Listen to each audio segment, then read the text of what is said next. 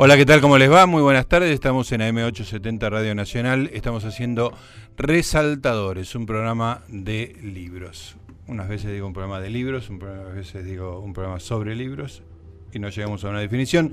Estoy con mi amiga y compañera, la señora Luciana Vázquez. Buenas tardes, Luciana. ¿Qué tal, Gustavo? ¿Cómo estás? Tenés, eh, ya, ya opinaste de esto, pero yo sigo dudando. ¿Qué cosa? ¿Es de libros o sobre libros? A ver, un programa de libros, un programa sobre libros Sobre sería, libros, claro, ¿no? la preposición, Sí, pero, pero según bueno, podemos hacer poesía en el eslogan y, romper con un las programa de libros. con lo que es esperable según la gramática. Sí, bueno, ¿cómo, cómo estás vos con tus lecturas? Bien, Hace bien. mucho no te pregunto No, por- no, no, no, Pero libro- antes de fin de año lo voy a terminar. No, sí, avancé, avancé. Eh, eh, sabés que el fin de año está a la vuelta de la esquina, ¿no? Es muy cierto Y, también. y vos seguís en la página 32 No, del no, libro no, de av- 1500 avancé, páginas. pero, pero ah, soy- avanzaste. Pero tengo mi cuadernito de notas como Florencia Scarpati. Claro, Sí. entonces termino escribiendo casi el doble del libro, que tiene mil páginas, así que imagínate. Bueno, Cada publicala página, después. de- cada página deriva en una idea. Está muy bien. Bueno, Esa es la pro- idea. ¿no? provechoso, provechoso, muy provechoso. Bueno, hoy tenemos visitas, tenemos una autora, una amiga, Margarita García Roballo, es una escritora colombiana, tiene mucha producción, ¿eh? mucha producción, pero acaba de editar acá en la Argentina, por supuesto en el resto de América Latina también, una novela llamada Tiempo Muerto, está afincada entre nosotros desde hace bastante, tiene mucho para contarnos y le damos la bienvenida. Margarita, buenas tardes. Hola, buenas tardes, gracias por invitarme. Vos es que estaba, eh, te sigo en Instagram, este, y hace poco hiciste un viaje a, a Colombia y vi un recibimiento que te hicieron en una escuela que era una cosa espectacular. Sí, sí. ¿Qué fue eso? Es, es extraño estando ahí, ¿no? Es muy raro que... Era, es una escuela... En realidad yo fui a la feria de Medellín, eh, la Feria del Libro de Medellín que se llama Fiesta del Libro y la Cultura. Y dentro de toda esa programación hay un programa que se llama Adopta un Autor. Ajá. Entonces... eh, Adopta un autor. ese Sí, está- está bastante bueno, la verdad. O sea, uno se lleva como esas sorpresas que bordea un poco lo bizarro por momentos. Podría ser una escena del ciudadano ilustre. Totalmente, varios me lo han dicho. Pero, pero la verdad que es muy lindo eh, lo que contempla y es que eligen una institución, sea un colegio, una biblioteca, un club de lectores, y le presentan un autor, es decir, los libros de un autor. A lo largo de ese año, eh, esa, esa gente que participa, eh, bien sea, digamos, en los clubes de lectura de colegio o en lo que sea, este, leen varios libros de ese autor y cuando llega el día de la feria del libro, lo llevan a ese lugar y entonces le pueden hacer preguntas. Es espectacular. Es una súper lindo porque además es como que las posibilidades que tiene uno de acercarse a ese tipo de público también son escasísimas. O sea, Claro. ¿Cuándo va uno a un colegio? Sí, sí. A mí me pasó una sola vez y me pareció maravilloso, digo, antes de esto que fue en Cuba, eh, cuando yo eh, me gané el premio Casa de las Américas del Claro. 2014 y me llevaron para cuando salió la edición del libro. Y, y era muy loco porque uno veía la edición del libro, que en Cuba por supuesto son muy austeras y Sí. todo, y uno ve el librito, y después el recorrido que había tenido ese librito eran como todos los secundarios Ajá. Ibas al colegio y había gente que te había leído y había fragmentos y hacían dramatizaciones y cosas. Bueno, esto fue muy similar en Medellín. Los chicos, eh, que además era todo un colegio, o sea, era como un estadio, una especie de estadio cerrado con 500 chicos, Sí. todos con carteles, con los títulos Cartel, de... bienvenida de- Margarita, no que las fotos son increíbles. Una cosa muy tierna, además tenían eh, pintado en la cara, dibujado de un lado, en una mejilla, la bandera colombiana y del otro lado la Argentina. Ah, Era como mirá. una cosa muy. Y después hacían tipo un baile de tango y después hacían tipo una cumbia. O sea, todo Un como- homenaje, era. Claro. ¿Y vos llegaste, cosa- llegaste advertida? ¿Te ibas a No, no, no, no. A mí me dijeron, mira, vamos a ir a visitar un colegio. Y yo pensé, bueno, vamos al club de lectura de un colegio. Claro, sí, sí. Eh, Hablo. de- tam- también es raro porque claramente, o sea, mis libros no son para. Eso te iba a decir. niños. claro. Entonces se me hacía como extraño que justo ese fuera el público. Pero el libro que más prendió, digamos, en esa secundaria, eh, es una secundaria pública, además, eh, tiene una biblioteca bastante austera, entonces, claro, viven un poco de donaciones y de las cosas que hacen. Y el libro que más le gustó, según ellos, es una novelita muy corta que yo tengo que, que se llama Hasta que pasa un huracán. Entonces hicieron como una dramatización de ese libro Ah, que consistía tipo en tener acetatos en la mano y hacer así, tipo como una tormenta. y no, bueno, el mismo tiempo era gracioso y era bizarro. Y, y, las escenas que más le habían gustado eran escenas muy subidas, digamos, como para su edad, no, no sé.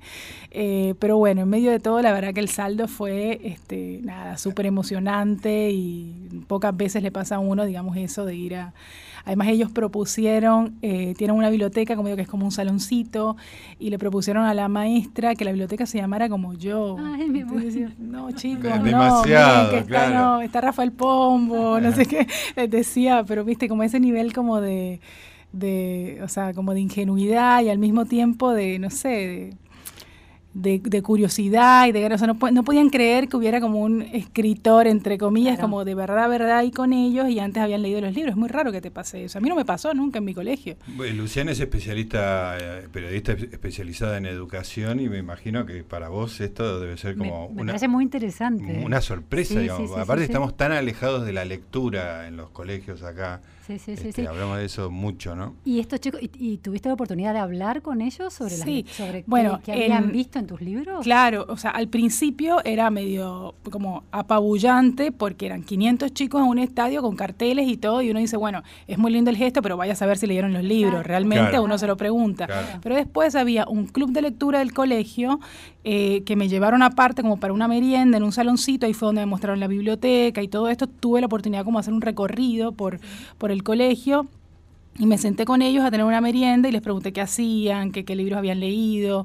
Leyeron tres libros míos, lo cual es más de lo que lee cualquier Claro. curso en un colegio. Claro. O sea, es increíble. hermoso. Tres libros de un mismo autor es muy raro que se lean en, en el sí. colegio. sí. Y, y como te digo, y fue donde me enteré que el que más les gustó fue este hasta que pasó un huracán y entonces hicieron este pequeño acto y, las- además y me las- hicieron Y preguntas. Las devoluciones que te hacían, los comentarios que hacían, eran eh, te revelaban algo de, de sus modos de leerte a vos. Es decir, Había de descubrían algo distinto. Había de todo. Había, había, a mí me gustó mucho eh, tener como un diálogo con una chica que era, que además me decía, me sorprendió, me dijo, no, yo me leí tu libro y me gustó mucho, solo que lo único malo es que me pareció muy corto, porque es un libro muy cortito, ciertamente una novela corta. Este, me decía, porque yo quería leer más y quería saber qué le pasaba a la chica al final, y entonces yo nunca me entero qué le pasa a la chica, porque yo tengo ya cuatro libros. Me dice, yo Escritos, sí, o tienes sea, cuatro eso- libros escritos. Sí, pero mis libros son mucho más largos. Me decía. mis libros son, No yo tengo. que hace claro, vos. no, bueno, te duraste media hora haciéndolo. Yo llevo, yo este año ya escribí cuatro libros, me dijo, esa fue su frase. Y entonces me enteré ahí que yo totalmente, realmente anciana me sentí. Está esta plataforma del Wattpad, se llama, ¿la conocen? No. Ah, entonces, bueno, me siento mejor. Porque es un, un espacio, bueno, donde los chicos escriben libros, se llama así, escriben como, eh, van subiendo los libros que publican, entonces los libros pueden tener también, no sé, dos párrafos. Que Sí, pueden sí. tener también Y ilustraciones, ¿no? Ilustraciones, Sí, sí, sí, sí. todo. Entonces van como subiendo sus libros. Y esta chica tenía una saga muy, digamos, como fantasiosa y disparatada y que sacó, bueno, de todas las películas que vio y demás, pero me, me pareció como muy interesante que quisiera hacer eso, Claro. o sea, que su interés estuviera puesto en escribir libros, Claro. Claro. lo cual es muy extraño en estos momentos. ¿Y era una chica de cuántos años? Una chica de unos 16 años. ah. 15, 15 años me dijo que iba a cumplir 16. Y, pero el club de lectura tenía chicos desde... de- tenía, en los menores tenían 11, había dos de 11 que eran una ternura total. y después sí iban ascendiendo 14, 16, 17. Y Margarita, tu, tu vinculación con la escritura, con la literatura como lectora y con la escritura, ¿nació en el colegio? ¿Te dio alguna oportunidad el colegio o para nada? Sabes que sí, yo justo eh, eh, no hablo muy bien de mi colegio en general, porque era un colegio como muy estricto, un colegio católico, bueno, así como yo soy como una sociedad muy caribeña, conservadora, chiquitita. Cartagena, De Cartagena. Cartagena, que es una ciudad muy chiquita, pues no es tan chiquita, lo que pasa es que el, el- el espacio que, que una chica de clase media como yo podía transitar era el 20% de la ciudad, después el 80% te puedo decir que hay partes de Cartagena que yo ni conozco. Eh, y entonces, digamos, como que nos limitábamos a un espacio muy cuidado, muy conservador en todos los aspectos. Pero justo mi colegio, que era nada, muy estricto en algunas cosas, como la religión y demás, tenía un programa que yo no le he visto mucho más que se llamaba Talleres de Pensamiento y consistían en que uno elegía no sé cuántos títulos al año, no me acuerdo en este momento, y eh, los leías y tenías como unas herramientas para ayudarte a entenderlos o a pensarlos, los libros, que era eh, por ejemplo, el eh, DLI que se llamaba Descubrir lo interesante. Y lo interesante podía tener varias aristas que eran tales y tales. Entonces, un poco como que te ayudaban a deconstruir tus lecturas en una edad donde eso es muy difícil de hacer si uno no tiene herramientas. Entonces, yo creo que eso sí, me ayudó, pero sobre todo tuve también en mi casa una biblioteca eh, increíble de mi papá eh, y eso era, digamos, lo que yo digo, atribuyo a mi interés por la lectura más que por la escritura, este, la biblioteca de mi casa de infancia que fue, eso fue como muy fundante en muchos aspectos. ¿Y tu padre a qué se dedica? Mi padre era abogado, mi papá murió, sí, eh, era abogado, pero también tenía como mucho interés por toda la cosa esotérica. Ah, eso está en una de Eso está en una de mis novelas, en lo que no aprendí, sí. Eh, era un personaje muy extraño y, muy como maravilloso en, el sentido estricto de la palabra, como entonces tenía mucha bibliografía de eso, como cosas de literatura fantástica y también de esoterismo y eso, y bueno, eh, leí bastante de eso de chica y también tenía, que supongo que acá también existía en una época esas cosas como por suscripción, tipo círculo de lectores y eso, que uno se suscribía y entonces te llegaban, eh, bueno, desde enciclopedias hasta, no sé, la colección completa de los cinco en tal cosa, entonces muchos libros de aventuras, mucho, y bueno, y a mí me encantaba. Estamos con Margarita García Roballo, estamos hablando con nuestra amiga escritora colombiana, acá en Resaltadores, en AM870 Radio Nacional.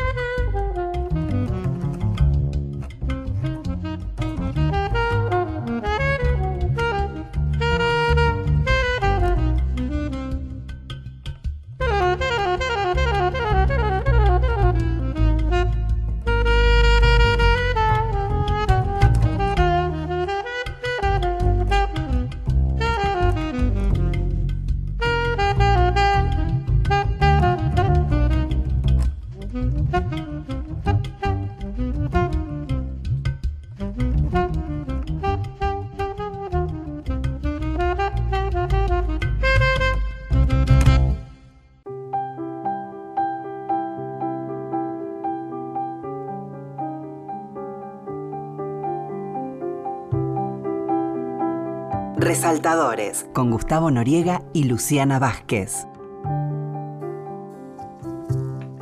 Seguimos en Resaltadores, estamos acá conversando con Margarita García Roballo, novelista. Estamos escuchando música que la proveyó la propia Margarita, una combinación rara, pero es este un músico de jazz eh, colombiano, Antonio Arnedo. Contá un poquito. No, bueno, es un músico eh, muy conocido, no solamente en Colombia, en todo el mundo. Es un saxofonista formado en, Berkeley, vivió mucho tiempo afuera. Eh, y creo que participó acá en varias, pero ahora realmente no me acuerdo con quiénes trabajó, pero estuvo un tiempo en Buenos Aires, supe que estuvo como un tiempo en Buenos Aires trabajando con algunos músicos de acá también. Eh, y bueno, es un, si lo googlean después van a ver qué tipo de, es un personaje muy, muy este, no sé, llamativo, chiquitito, eh, de gafitas, así muy, creo que es más grande el saxofón que él. Eh, Qué imagen, ¿no? Es muy, muy talentoso, muy talentoso, Antonio.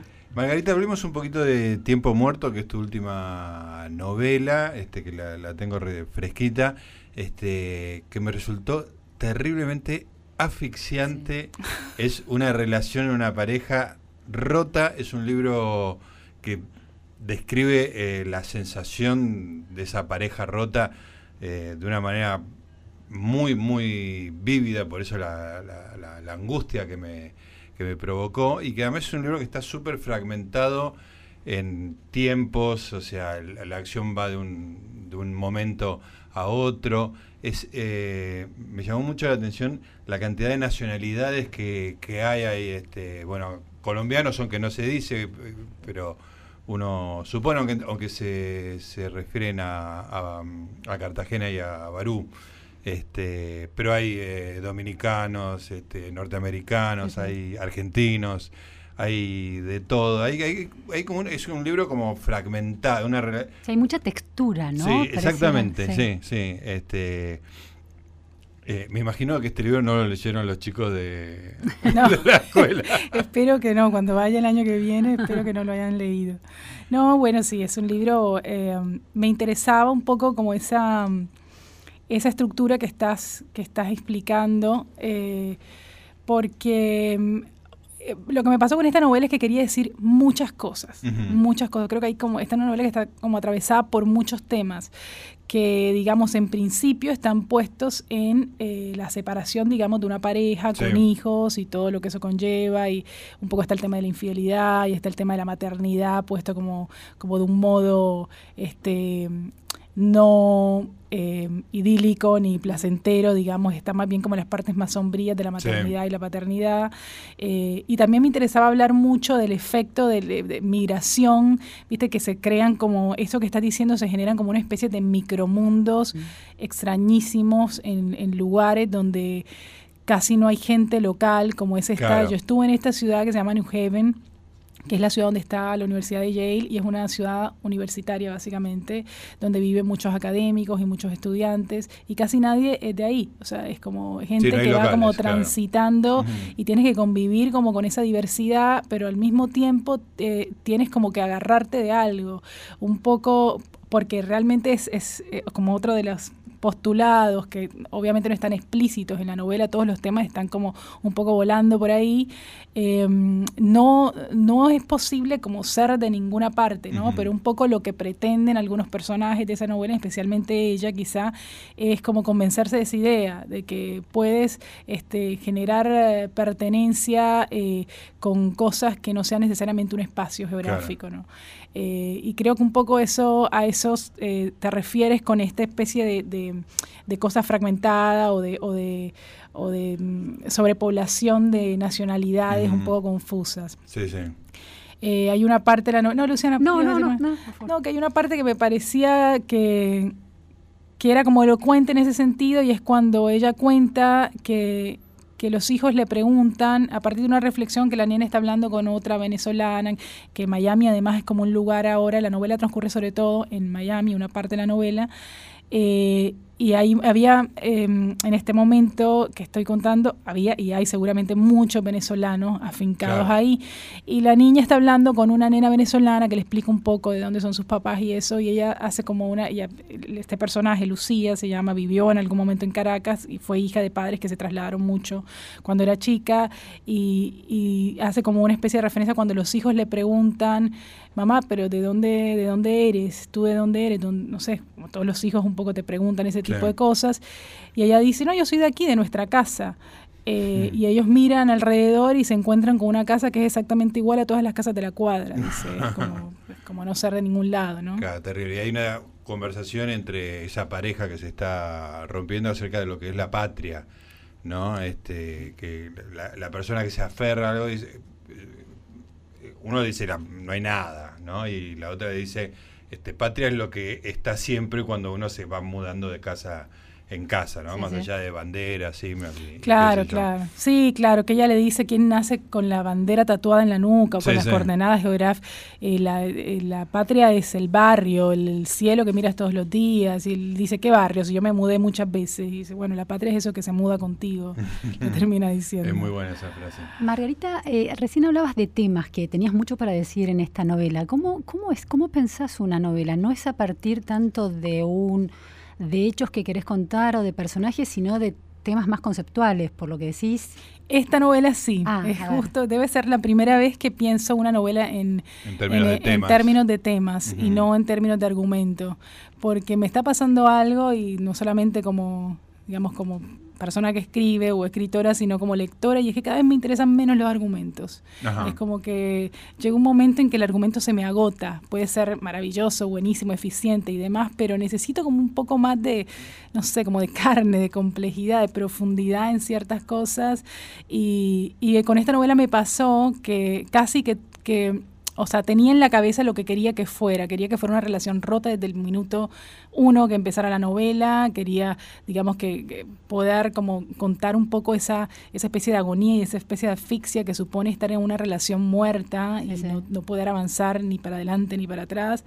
Em, o sea, sabía que, digamos, que quería contar algo así, pero eh, sobre todo eso, me pasó que tenía muchos temas en la cabeza sobre los que quería hablar y quería decir cosas. ¿Podrías mencionarlos? ¿Tenías una enumeración de esos temas? Sí, mira, eh, eso, la, la, la, maternidad, porque además justo estaba eh, yo fui madre hace, no sé, mi primer hijo tiene tres años y medio y mi segunda hija tiene siete meses, o sea que tengo un tema como muy fresco. y, y, me, y me llamaba la atención en, en muchos diálogos y con, con, contemporáneos y eso que hablamos muy poco de, de esa parte cruda y, dificilísima que tiene la maternidad y tendemos más un poco como a edulcorar la experiencia. Mm. Em, y bueno, y, todos sabemos la parte buena, digamos, nadie duda de la parte buena. que me impresionó mucho y es, eh, eh, son dos hijos, un, nene y una nena, que el nene es un genio. Este, y hay una cosa que, que es como una observación muy aguda de que uno realmente no, así como no entendés a nadie, tampoco entendés a esas personitas, digamos, es como un misterio ese chico, ¿no? Como que no tiene nada que ver con nada, digamos, ¿no? ¿Cómo, cómo le entras, ¿no? Hay una imposibilidad del... El padre habla vía Skype con ellos y, viste, cuando esa comunicación que no se produce jamás. Que es un, deber ser para el hijo y, que se termine cuanto antes. Sí, sí, sí, es que ¿qué hiciste hoy? Nada, ¿y qué comiste? nada.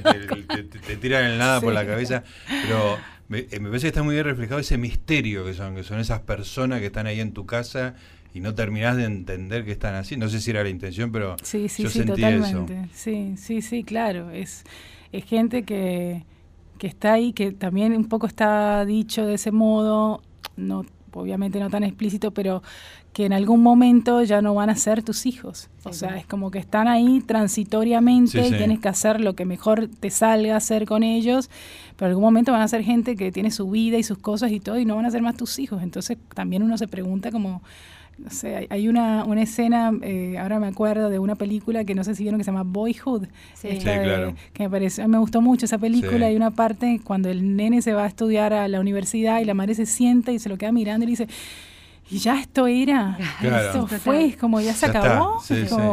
bueno, a mí me, me, gustó mucho ese momento de esa escena porque Bueno, me parece que es un poco así. Qué tremendo. Bueno, ese era uno de los primeros temas. Uno de los este. primeros temas. También me interesaba hablar de la alimentación, por ejemplo, que es algo que está como puesto un poco en, en algunos eh, puntos de la novela, pero, pero lógicamente a mí lo que me pasa es que yo soy muy poco dada al, al argumento explícito y también me gusta invertir más en sugerencias y que si se te van y la gente no se da cuenta no me importa, pero prefiero ser como sutil en ese sentido. Entonces, todos estos temas tenía que dejarlos como, como atravesarlos, sembrarlos, y bueno, y verá que florece de ahí, exactamente. Entonces, la alimentación era otro de los temas. Me parece como una obsesión contemporánea por, por, por la alimentación, por lo que comemos, por cómo, el cuerpo. Bueno, entonces empieza un poco con eso también, con el tipo este que tiene un, un, un accidente cardiovascular por, por exceso por mala vida, básicamente. Por las vacaciones, ¿cómo era? El... se llama Holiday Heart. que de hecho en la novela se llamaba así, Holiday Heart. Ajá. Me gustaba más, de hecho, eh, pero bueno, los editores, sobre todo, pues esta novela por primera vez tengo como un contrato desde España, entonces en ah. España decidieron un poco que no les iba bien con los títulos en inglés, y un poco como que me presionaron y dije, bueno, está bien, vamos a buscar la esencia de lo que quiero decir acá y resultó tiempo muerto.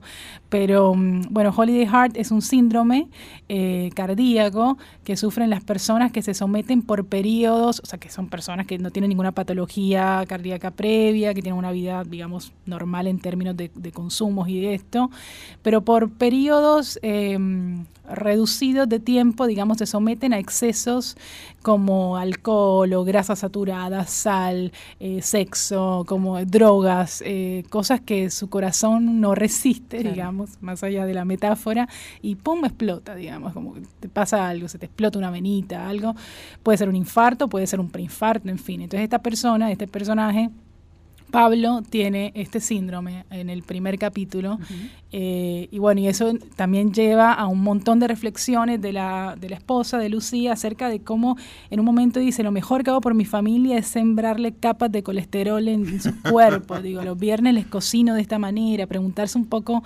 como por eso y, y eso, como los consumos Estamos hablando con Margarita García Roballo, autora de Tiempo Muerto, acá en Resaltadores, en AM870.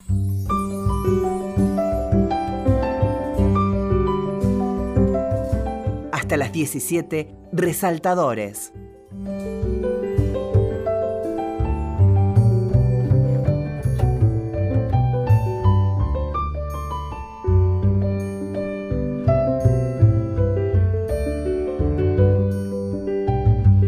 Seguimos en Resaltadores, estamos conversando con Margarita García Roballo, estamos hablando en este caso particular de Tiempo Muerto, que es su última novela, estamos haciendo una enumeración de los temas que a Margarita le interesaba que estuvieran dentro de la novela, más allá de, una trama casi difusa, digamos, ¿no? Pero básicamente es la disolución de un matrimonio. Una cosa, uno no sé si es uno de tus temas importantes, una cosa que me llamó la atención es que hay una especie de, no sé si burla, digamos, pero un, un, ligero desdén a cierta escritura académica, ¿no? Que tiene ella, hay como unos artículos y que los mira con, un fastidio tremendo y, y que después logra este, llevar a una columna en una, en una revista donde habla pestes del marido sin que él se dé cuenta demasiado, ¿no? ¿Estaba eso?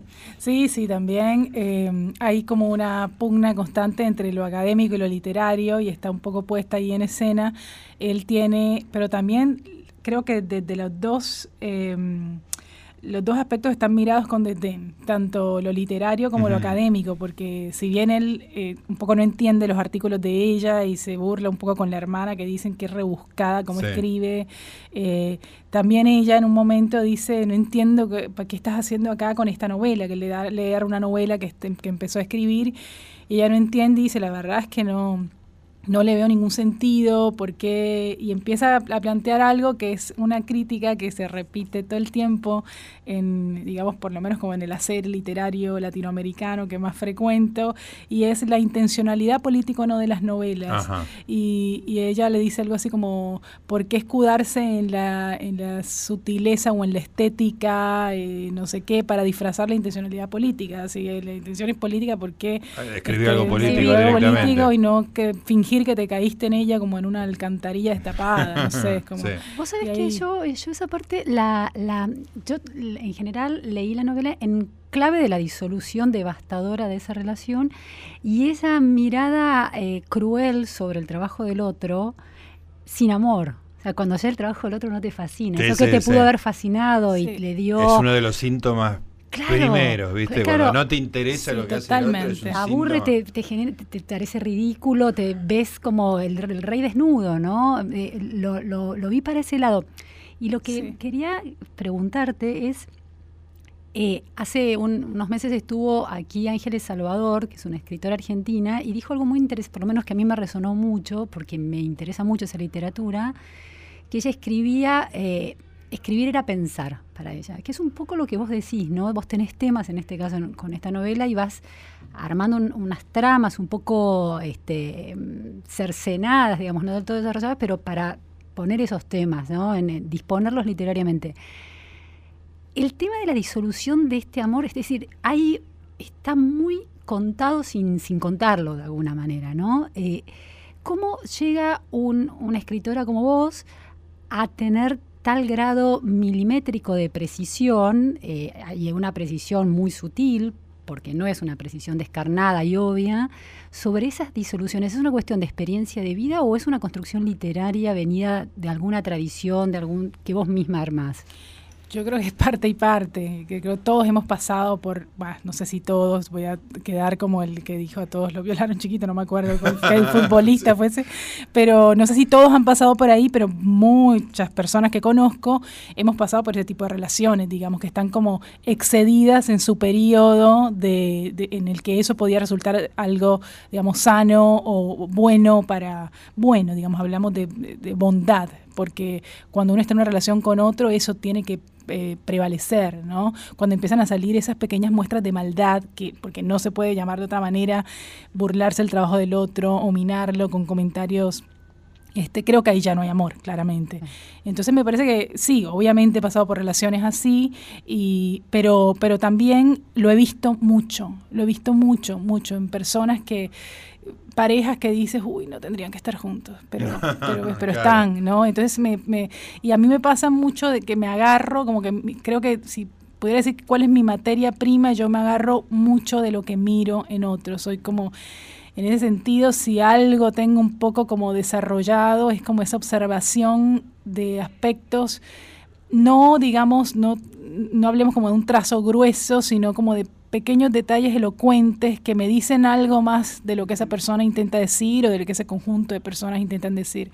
Entonces vivo como escaneando ese tipo de cosas. Es como, uy, acá hay un tema. Claro, están ahí, están, están en. Claro, y están, lógicamente. pequeñas cosas. Exacto, exacto. Como a partir de la construcción, digamos, esa construcción milimétrica de la que hablas, creo que tiene que ver con la, con la inversión en, en, detalles, en detalles que además no son los detalles más obvios, sino eh, como observaciones. Eh, específicas. Eh, y, pero lógicamente esas observaciones se desprenden una vez más de eso que llaman las obsesiones, tipo que uno está muy, ahora estoy, por, ejemplo, eh, muy como con, como con ciertas circunstancias que te llevan a sacar algo de la condición humana que no lo sacarías en otros aspectos, en otros momentos de tu vida. Por ejemplo, eh, un ejemplo no sencillo que me pasa esta mañana, el jardín, dejar a tu hijo en el jardín y hay un cumpleaños de un nene y unas mamás están de acuerdo y otras no.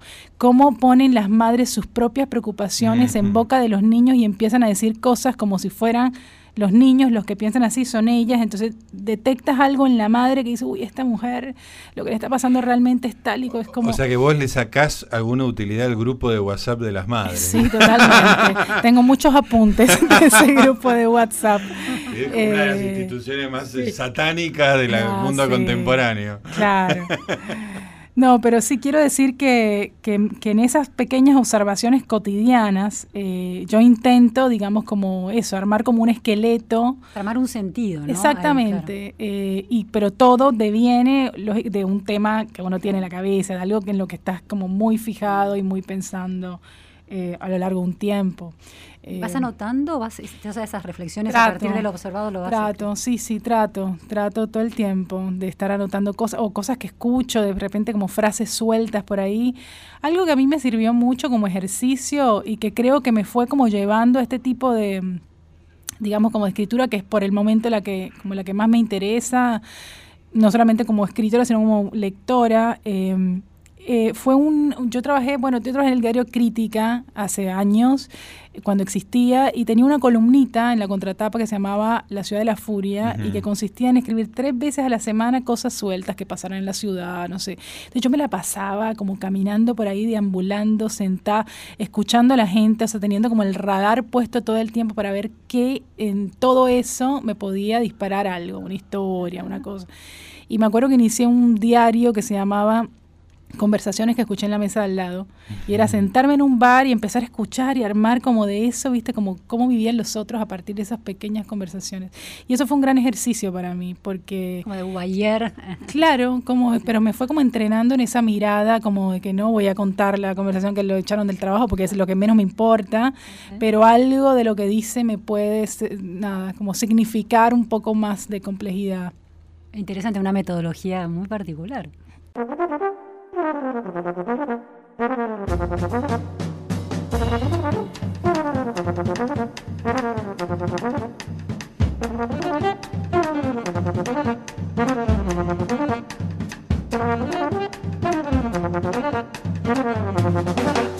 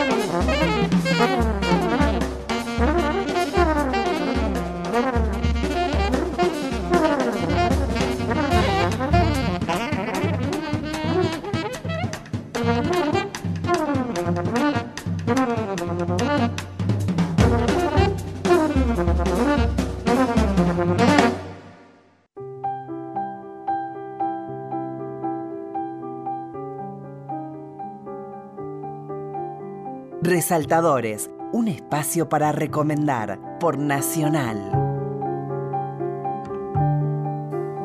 Muy bien, entramos en el último bloque, una muy linda conversación con Margarita García Roballo. Vamos a, meternos en tu biografía, porque este, cuando mencionaste como unas características de la novela esa fragmentación de lugares, de, gente que no es de ningún lugar, que vivió, y vos este, tenés eh, eso, ¿no? O sea, en una ligera conversación apareció, eh, ¿cómo se llama? Cartagena, New Haven, eh, Buenos Aires, así que contó un poquito tu biografía, por lo menos geográfica. Sí, sí, bueno, yo eh, nací en Cartagena y crecí, me eduqué en Cartagena, digamos.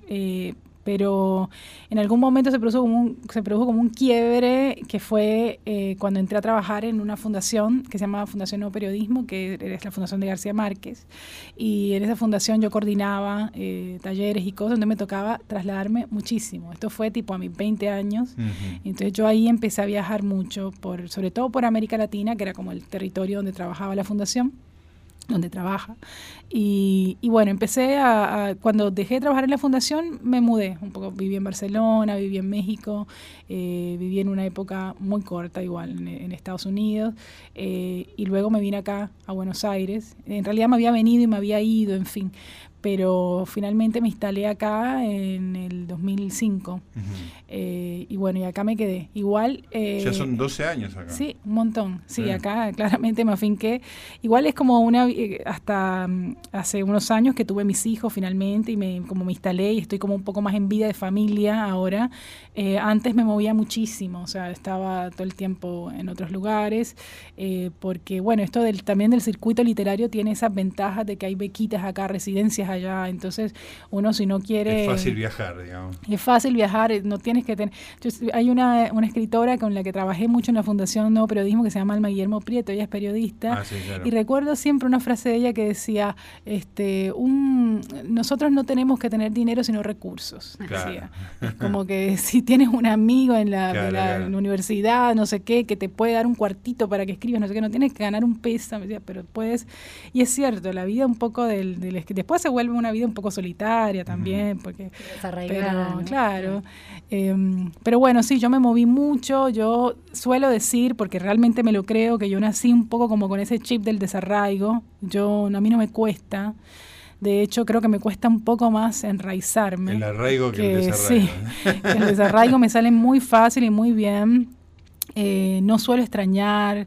Eh, sí, no, es así, no, no me sale mucho esa, el tema, y bueno, y por supuesto tengo un montón de conflictos con el concepto de patria, eh, también, que está un poco expresado en esa novela. Eh, y, y, bueno, eso, no sé, me perdí, ¿qué más tenía que decir? No, no, estabas contando de los, los distintos lugares donde, donde había... Claro, igual donde más, más viví, realmente mi vida adulta fue acá, y...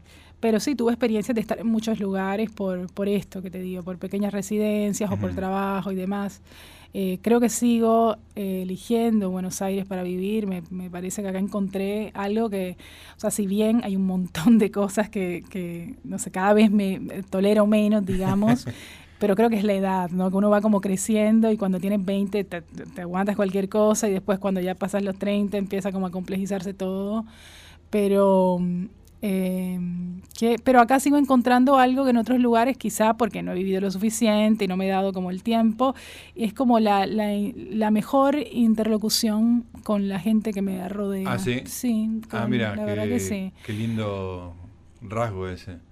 Sí. ¿Cómo sería? A ver, de, desarrollar un poquito. Es como que encuentro eso, como que puedo tener este tipo de intercambios, por ejemplo, que a mí me vienen, o sea, me son como mucho más enriquecedores eh, acá que, por ejemplo, cuando voy y me instalo en Barcelona, por ejemplo, o incluso en Bogotá o, en México. México también, ojo, México compite un poco, me gusta mucho lo que sucede en México, a lo mejor porque son sociedades como siempre, como muy, viste, como convulsionadas, como que siempre está pasando algo, como la gente tiene algo para decir. Acá es un poco excesivo eso de que todo, siempre hay algo para decir, pero prefiero eso a la chatura habitual de, por lo menos, las ciudades grandes de América Latina, que, suele haber más como una cosa más de mirar hacia afuera todo el tiempo, de estar muy poco conectados con lo que pasa en su propio país. Y esto creo que estoy hablando más por Colombia que por, otros lugares, también quizá por Lima, o sea, ciudades de América Latina grandes donde uno podría instalarse como acá. Eh, acá ese rasgo me hace una gran diferencia poder eh, sentarme a hablar con mis amigos, sean o no del rubro, o sea, no tienen que ser ni escritores, ni periodistas, ni mucho menos, digo, pero siempre creo que me llevo como una experiencia más enriquecedora acá que en otros lados. Eh, justamente eso te quería preguntar, porque Margarita está casada con un director de cine, Mariano Con, que ha hecho muchas películas, la último, el último éxito con Gastón Duprat fue El Ciudadano Ilustre, y ahí hay una relación interesante, digamos, ¿no? Dos personas que han elegido dos artes, digamos, bastante distintas en su desarrollo, este, y que les ha ido bien a los dos, digamos, ¿no? Vos publicás regularmente, tenés reconocimiento internacional, Mariano ha, filmado una cantidad de películas importante y la última con, mucho éxito. ¿Cómo es la, relación con el cine y la literatura en tu pareja? En mi pareja es eh, vital, sí. Em, bueno, a mí me, me, me, a ver, me tiene que funcionar esta parte de, de admirar mucho lo que hace el otro. Eso es como una condición para, para yo poder estar, digamos, eh, no es todo, pero sí ayuda a que yo esté como muy cómoda con alguien. Si no me gustara o si me diera, viste, como, no sé, como escosor lo que hace el otro, por ahí no sé si estaría tan bien. Eso es la verdad. Quisieras editar al otro, viste, que a veces pasa. Dices como tacharle ciertas... Eh, en ese sentido, yo con Mariano tengo una muy buena comunicación. Yo, de hecho, participé en la en el, en el guion del Ciudadano Ilustre fueron como muchas idas y vueltas, ellos meten mucha mano, tanto Gastón como Mariano, a los guiones, entonces como que siempre hay como una circulación de ese material que cada quien va, y en este caso eh, yo pude también, digamos, como participar y eso me pareció increíble, porque nunca me imaginé que yo pudiera participar así como meter mano en una película o algo, me, pareció una experiencia totalmente nueva y, y muy interesante, entonces es, también es como, es, es, es enriquecedor. Este, él eh, lee menos lo que yo hago. Creo que le da cierto como yo uso mucho partes de mi vida, o sea, pero no, obviamente no de mi vida doméstica ni de mi vida cotidiana. Es más, yo soy tan pudorosa con eso que no tengo ni fotos de mis hijos en las redes, o sea, no me gusta ese tipo de exposición. Pero para mi literatura sí uso aspectos que son reconocibles, por ejemplo, frases o cosas o tics de otras personas y tal. Entonces, sí me ha pasado con gente muy cercana que al leer mis libros, que suelen ser por lo menos un, eh, impiadoso, digamos, como que no tienen como mucha compasión en, con que, uy, esto lo hace no sé quién, mejor no lo pongo, yo no pido permiso, es como que, lógicamente no hago una, un calco literal de nadie, eso no sucede, pero quien me conoce mucho sabe de dónde puedo tomar ciertas cosas. Entonces, a lo mejor eso, algunas veces me dice, che, pusiste tal cosa, es como que todavía tiene como cierta incomodidad con eso, creo. Ojalá le esté escuchando y así. Este, lo pueda modificar. este, pero no, en general la verdad que tenemos, eh, es muy lindo estar con alguien que, que hace cosas que a uno, le, o sea, si no estuviera con él también me gustaría mucho lo que hace, quiero decir. Bueno, una diferencia muy importante es que por ahí el trabajo de él implica estar cinco años buscando plata para hacer algo, ¿no? Que, es, este, que vos estás en, en, producción permanente, digamos, ¿no? Y para los, para los, para los directores de cine este, toda la parte que va en paralelo, que es financiero, es un arte muy caro. Sí, totalmente. Entonces conseguir eso es... Eh, sí, sí, sí. Si no alcanza con tener recursos, como decía antes, sino que tener plata. También hay que tener dinero. Y yo escribo una novela cortita de nada, así, dos días, como dijo la chica del colegio, y sale publicada. Bueno, Margarita, se nos pasó el tiempo, fue súper grato conversar con vos, fue realmente un placer para los dos. Sí, sin duda. Muy bien. Muchas este, gracias. Y bueno, seguiremos en, en, contacto. Bueno. Este, mediante los asados de Gastón y Mariano, que son gracias, míticos. Gracias por invitarme. Muchas gracias. Estamos entonces con Margarita García Roballo, última novela. Tiempo Muerto y nosotros, Luciano, nos reencontramos el próximo domingo, como siempre a las 16 horas por acá, por Radio Nacional, AM870, la radio de todos. Chau.